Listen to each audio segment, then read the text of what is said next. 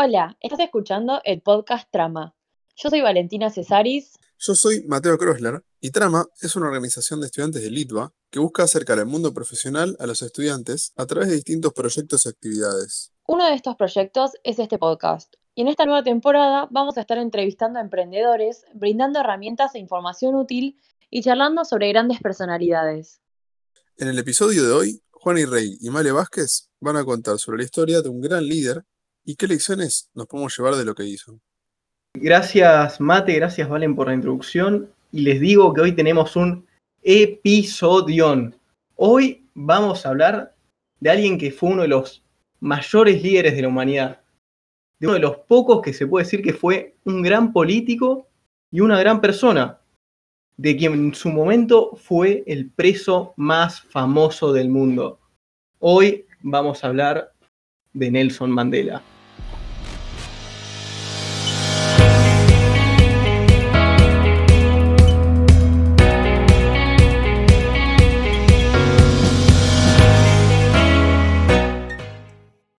Mandela nace en una Sudáfrica donde solo había personas blancas, o sea, era así, legalmente los, negros no eran personas o eran personas de, segunda.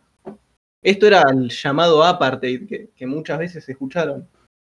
Tipo, literalmente había leyes, o sea, la gente se juntaba en el Congreso y decían, bueno, vamos a, no sé, subir el precio de las tasas de exportaciones, mejoramos el transporte, y ya que estamos, eh, que los negros no puedan entrar a, esta zona de residencias porque si no los metemos presos. La verdad que eso me, parece una locura, eh, esa manera de pensar.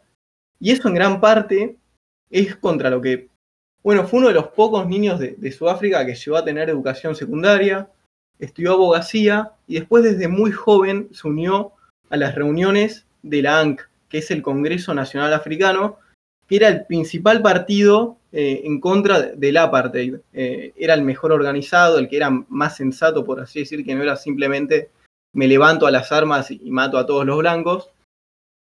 Y Mandela se unió a la ANC con un sueño, y era una Sudáfrica sin discriminación, en donde todas las personas sean tratadas por igual.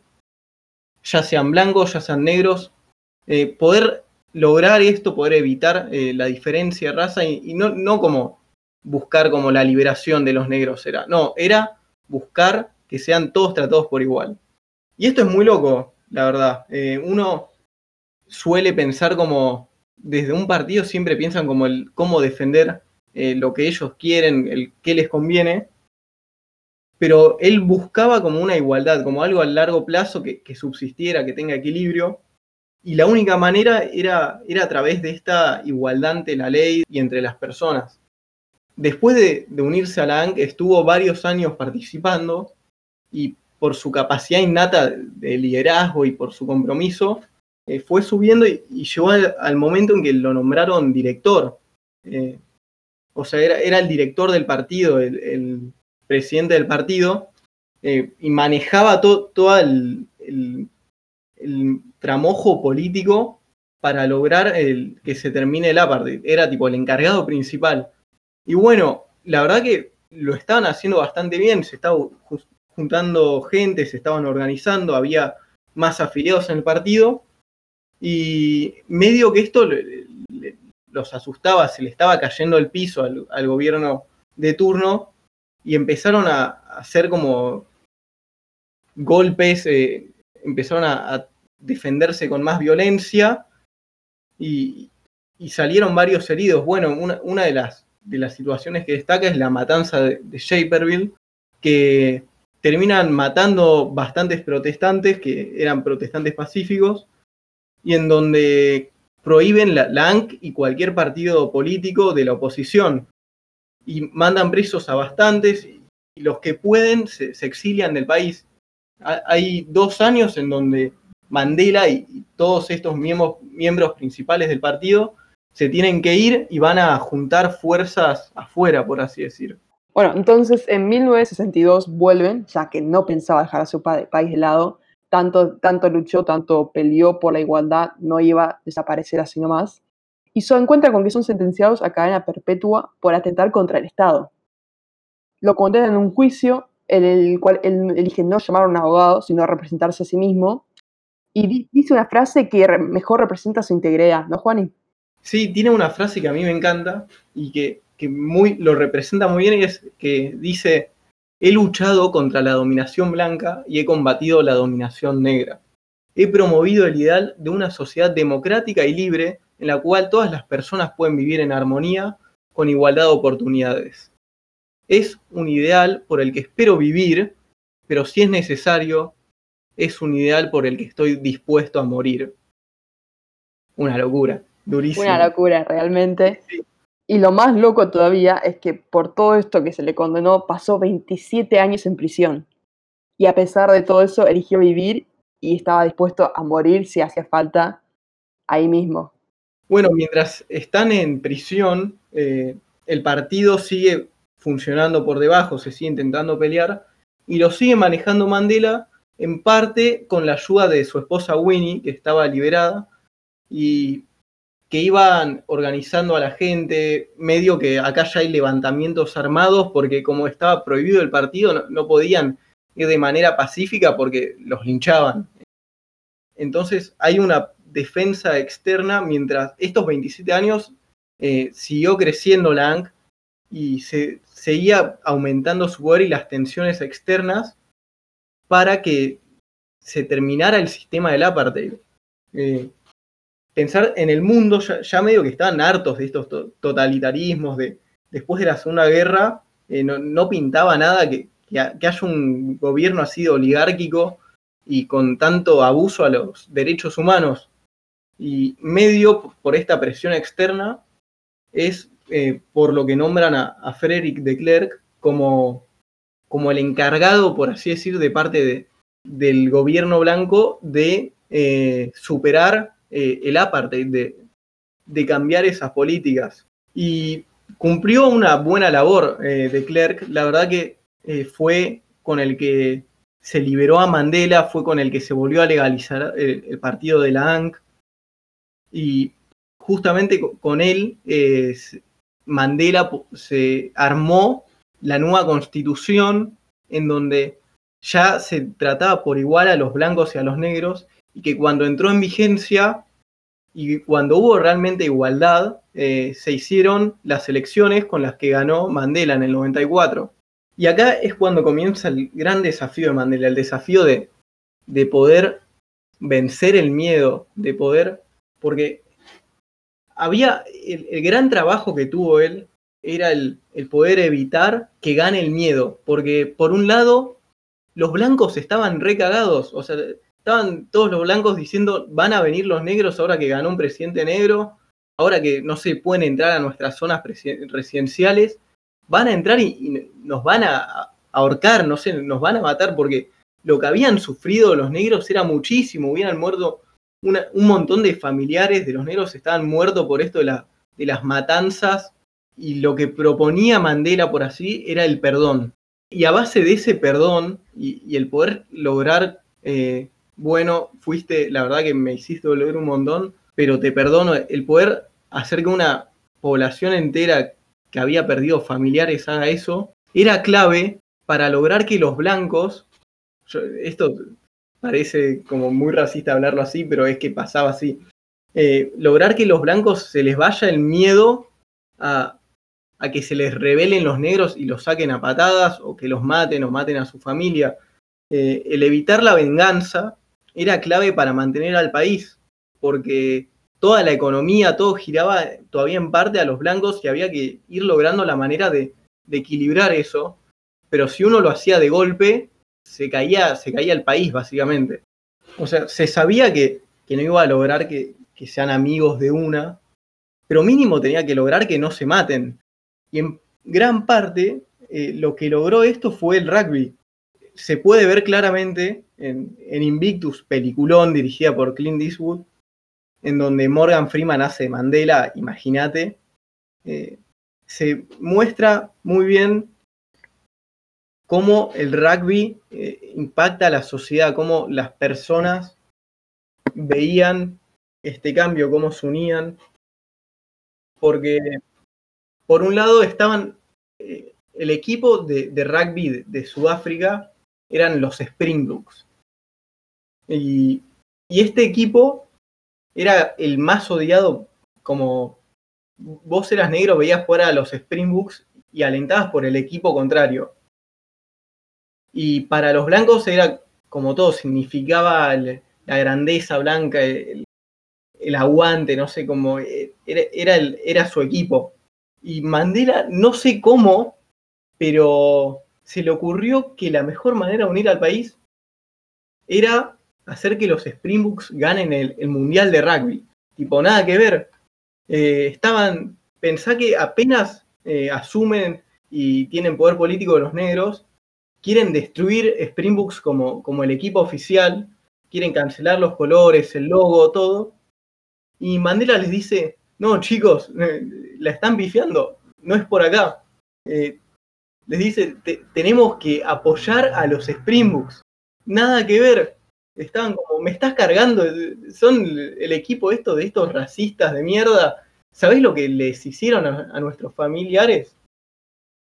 Eh, pero Mandela, no, no, tranquilo chicos, es por acá, créanme. Y a Mandela lo amenazaban, a lo cual le retrucaba, o sea, ¿qué me están diciendo? ¿Quieren que yo sea su líder? Y lograba ponerlos en jaque, porque él tenía ese nivel de poder en su momento frente a ellos. Eh, él los amenazaba sin, sin culpa, o sea, yo me las tomo si no quieren mi ayuda. Así que bueno, finalmente logró con- convencerlos para que se mantengan los Springboks, eh, a lo cual ahora va el capitán y lo convence de que lo ayuda de manera política, eh, lo cual a él le venía muy bien a Mandela. Y con todo esto logró una unión mayor eh, dentro de Sudáfrica, ya que, como mencionó creo que Juan y anteriormente, los, o sea, el rugby era el deporte nacional y era lo que traía unidad a toda la sociedad. Eh, y bueno, o sea, pasó a ser, o sea, obviamente pasó a haber una mayor unión y un equipo que venía mal, en la situación que venía peor aún, eh, o sea, gracias a Mandela se logró de que todos de repente hinchen por ellos. Logró que todos hinchen por Springboks, como el unirlos a través de eh, alentar a un mismo equipo. Y, y el estar todos alentando se ve muy bien en la película, pero cuando están todos alentando, te olvidas del color, te olvidas de la raza. Y ocurren cosas como el, el abrazarse con alguien, el abrazarse con la otra persona, rompe cualquier barrera cultural y, permite como el abrir esto a unirse, a cuestionarse si antes uno estaba haciendo las cosas bien o no. Eh, y todo esto es gracias al rugby. Eh, y entonces esa es la gran ficha que pone y, una de las mejores decisiones que tuvo, más allá de que políticamente estaba construyendo escuelas, estaba construyendo clínicas y que estaba ayudando a, disminuir la diferencia de, como de condiciones. Tal vez era difícil buscar la igualdad porque había una gran diferencia, pero estaba tratando de dar condiciones dignas. Podríamos estar horas hablando de, de todas las políticas que hizo, pero la verdad que pueden buscarlo ustedes. Hay una página que es Asociación de, de Mandela, que, tiene toda la historia bien, bien escrita, bien en detalle. Si les interesa pueden ir a buscarlo. Eh, y lo último que quiero destacar es dos frases más lo, en cuanto a su vida del rugby. Eh, una de ellas es que cuando estaba defendiendo eh, a los Springboks y decía, chicos, háganme caso, es por acá, eh, les dijo, tenemos que construir nuestra nación con cada ladrillo que dispongamos, más allá de que ese ladrillo esté envuelto en amarillo y verde, que era el color del equipo. Eh, como el, de vuelta, pensar todos como ladrillos, olvidarse del color. Sí, y en una entrevista le preguntan, ¿por qué ahora es que banca tanto los Springboks si antes era el primero en defender al equipo contrario? A lo que él responde, si yo no estoy dispuesto a cambiar mi opinión, ¿cómo puedo pedir al resto que lo haga? Frases como para, enmarcar todas. Después, la vida de Mandela sigue en la política, ya no, eh, no tiene una segunda presidencia, pero sigue metido en la política, sigue participando. Pero lo principal fue la unión que logró, el poder romper esa barrera cultural. El, o sea, nosotros decimos que vemos la grieta acá como un quilombo, allá era 10 veces peor, y Mandela pudo casi que unirlo bastante, que es como un milagro. Mandela logró como romper la grieta, por así decir. Eso a mí me vuelve loco. Y más allá de eso, eh, nosotros en Trama nos destacamos por ser un podcast de, de emprendimiento y queremos dejar un par de mensajes que queremos que da Mandela para el mundo emprendedor. El primer mensaje que rescato es que uno siempre se puede exigir más. Y esto e, es cuestión de, trabajar en equipo, por así decir. Él logra exigirse más a través de, ver al otro, ver la esperanza en el otro y como que hay una multiplicación eh, en, la, en, en, la, energía, en la fuerza. Entonces, eh, a través del trabajo en equipo, uno logra eh, superarse, uno logra exigirse más. Eso es algo que, que rescato mucho. Eh, otro mensaje que nos dejó muy importante es no correr cuando la situación se pone difícil, enfrentar situaciones adversas. Eh, como dijimos, él en la cárcel leía mucho, encontraba motivación en las palabras de demás, en poemas, en canciones, en cartas, y eso es lo que siempre le permite a uno ser mejor de lo que cree que es o superarse. Después destacamos mucho el, el hecho de los juegos para unir al equipo. No es nada secundario el tener un equipo unido, el tener eh, un equipo de trabajo que, que, apunte todo para el mismo lado, que, tenga una buena relación.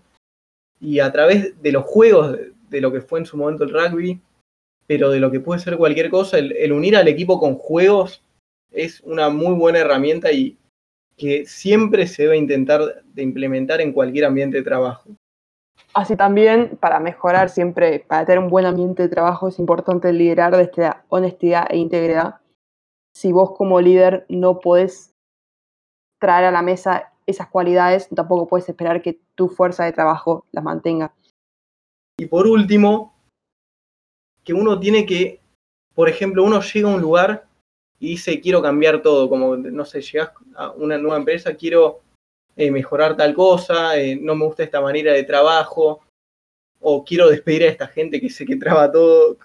Uno puede tener distintas decisiones. Pero hay que saber respetar de cierta manera la cultura que hay. Eh, como, como pasó con los Springboks, de, de que si, si, les sacaba el rugby a ellos, el, los blancos, por así decir, perdían una gran parte de su identidad.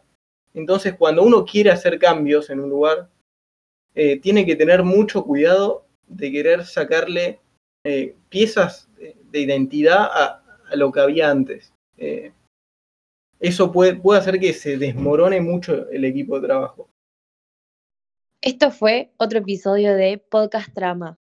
Muchas gracias por escucharnos y si querés saber más, puedes encontrarnos en redes sociales como Trama Itua. Y si querés escuchar próximos episodios, no te olvides de seguirnos en Spotify. Hasta la próxima.